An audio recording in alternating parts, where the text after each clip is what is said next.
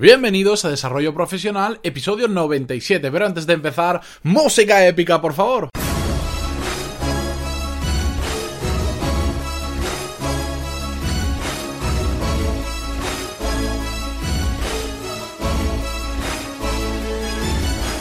Muy buenos días a todos y bienvenidos a Desarrollo Profesional, el podcast donde hablamos sobre todas las técnicas, habilidades, estrategias y trucos necesarios para mejorar en nuestro trabajo, ya sea porque trabajamos para una empresa o porque tenemos nuestro propio negocio. Y antes de comenzar con el episodio de hoy, dejadme que os cuente que no sé si, os habéis dado cuenta que hoy estamos en el episodio 97, por lo que aquellos que me seguís habitualmente, la semana que viene, el miércoles en concreto, va a haber un episodio muy muy especial porque va a ser el episodio número 100, señores, número 100, que se dice rápido.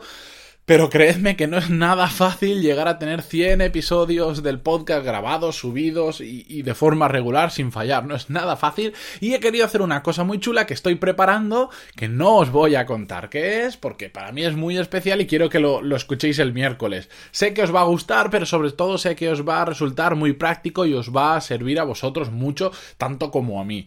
Ahí lo dejo y empezamos ya con el episodio de hoy que no me quiero alargar. Bien, hoy vamos a hablar sobre las responsabilidades que se delegan. ¿Esto qué significa? Hay muchos motivos por los que empezamos en una empresa o en nuestra vida personal a delegar tareas.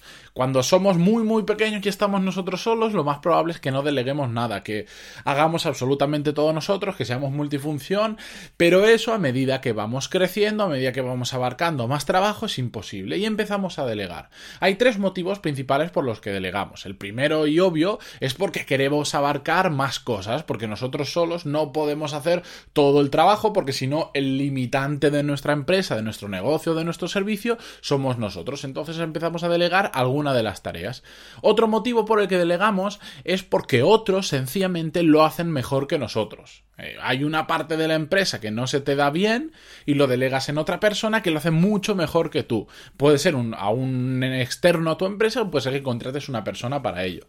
Y el tercer motivo principal es porque a veces hay otros que simplemente lo hacen más barato que tú. Por ejemplo, si tu empieza empieza a crecer y tienes que hacer nóminas, etcétera, etcétera, pues igual para ti tener una persona que solo haga nóminas o ponerte tú solo a hacer nóminas, pues es más caro que subcontratar a una gestoría que te las haga mes a mes, que es bastante barato por ejemplo. Pues esos son los tres motivos por los que solemos delegar. Pero resulta, que es a lo que venimos a hablar hoy, que independientemente del motivo por el que deleguemos, la responsabilidad sigue siendo nuestra. Por eso el título del podcast dice que las responsabilidades se delegan, pero no se transfieren. Y esto, esta frase me la dijo un cliente una vez y se me quedó grabada a fuego, porque es una realidad como un templo.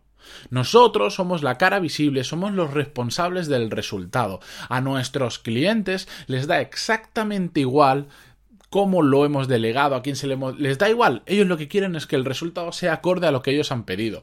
Por ejemplo, imaginaros que eh, contratamos a una empresa constructora para reformar parte de nuestra casa o parte de la oficina o lo que sea. ¿Vale? Esa empresa constructora se encarga de hacerlo todo. Por supuesto, la mayoría de este tipo de empresas no tienen a un fontanero, a un electricista, a un albañil, etcétera, etcétera. No, tienen una parte de ellos, igual tienen solo a, la parte de, de, obra, pero después las instalaciones, fontanería, electricidad, gas, etcétera, las subcontratan a otras empresas. Todo esto yo como cliente que los he contratado para construirme mi casa, por ejemplo, me da exactamente igual. Yo a quien voy a pedirle explicaciones va a ser al, al dueño de la constructora o con el que yo interactúo de la constructora. Me da igual si lo ha subcontratado o no, realmente es que me da exactamente igual. Yo lo que quiero es el trabajo hecho, bien hecho y por el precio que ellos me han dicho. Lo mismo pasa con, por ejemplo, eh, para llevarlo al terreno más de Internet, que muchos de los que me oís venís de estos sectores, eh, para la gente que se dedica a hacer desarrollo web, en el momento en que empieza a tener bastante volumen de páginas que tienen que hacer, de sitios web, pues a veces parte de ellos los empiezan a subcontratar con otros freelance que hacen diseño web. ¿Por qué? Porque, porque no les resulta fácil abarcar tanto trabajo, porque quieren abarcar más, etcétera, etcétera. Y no pasa nada, está muy bien siempre y cuando el resultado sea bueno. Porque al final tú no vas a ir a esa persona que el desarrollador web, perdón, que el desarrollador web ha subcontratado. No, no, no. Yo le voy a poner las orejas coloradas al que yo he contratado. Me da igual que lo haya transferido, porque la responsabilidad es suya, porque él puede delegar esa responsabilidad de hacer esa web. Pero al final no la ha transferido. Yo no voy a ir a la segunda subcontratada a decirle, oye, ¿cómo puede ser que hayas hecho esto? No, no, no. Yo voy a ir a mi proveedor, al que yo he contratado, y ella se encargará de hacer lo que tenga que hacer. ¿Entendéis este concepto? Por eso digo que las responsabilidades se delegan, pero no se transfieren.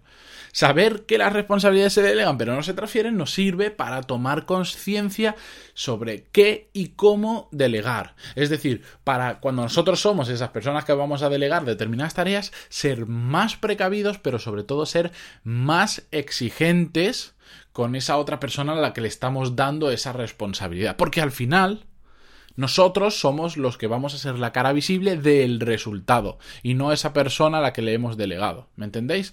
Lo mismo pasa con los dueños de la. con, con el dueño de una empresa. Al final son los los responsables del resultado último de la empresa.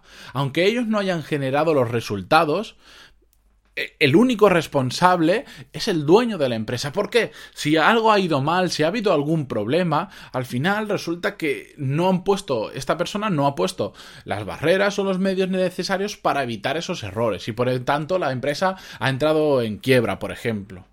Por supuesto, cada uno de los empleados tendrá su parte de culpa, pero la responsabilidad última es de aquel que está arriba, porque no ha sabido contratar bien, porque no ha sabido poner las barreras necesarias, porque no ha tenido el control necesario, porque no ha sabido cambiar de rumbo cuando tocaba, etcétera, etcétera, etcétera. Pero ojo, con esto no quiero que decir que tengamos, si trabajamos para alguien, que tengamos que acomodarnos por decir, bueno, no, como la responsabilidad final es de mi jefe y más allá de su dueño, yo me limpio las manos. No, no, por supuesto que no, porque al final a nosotros nos evalúan por los resultados de nuestro trabajo. Otra cosa es que si nosotros no hacemos bien nuestro trabajo, al dueño de la empresa le vaya a ir mal. La responsabilidad de que le vaya mal va a ser suya, pero al final a nosotros también nos van a despedir o nos van a reemplazar. Por eso no tenemos que acomodarnos nos han delegado una, una, responsabilidad, no la han transferido, pero nos la han delegado y por, y por lo tanto tenemos que responder. Así que esto era lo que quería transmitiros hoy. Sé que no es un episodio de estos largos. Hoy es viernes, quiero que estéis frescos para el fin de semana, para que recarguéis las pilas, para que empecéis con más tranquilidad el lunes que viene, las, con las pilas completamente llenas, descanséis el fin de semana y eh, ya lo digo, atentos al episodio número 100 Simplemente, si, si, estáis ahí todos los días, que sé que sois muchísimos los que estáis ahí todos los días, ya di cifras hace poco y dentro de poco voy a dar una cifra muy grande, que estoy muy orgulloso. Gracias por, por escuchar ese episodio 100, porque de hecho en ese episodio voy a dar las gracias. Bueno, ya lo escucharéis, que, me lío y, y voy spoileando por ahí como siempre, antes de iros, recordar que una valoración de 5 estrellas en iTunes o me gustas y comentarios en iVoox se valora muchísimo, muchísimo, pero de verdad. Y, no os puedo dar de otra forma más las gracias porque siempre estáis ahí y, y me encanta poder haber llegado casi, casi hasta los 100 episodios. Nos escuchamos el lunes que viene, como siempre, con un nuevo episodio a eso de las 6 y media, 7 de la mañana. Adiós.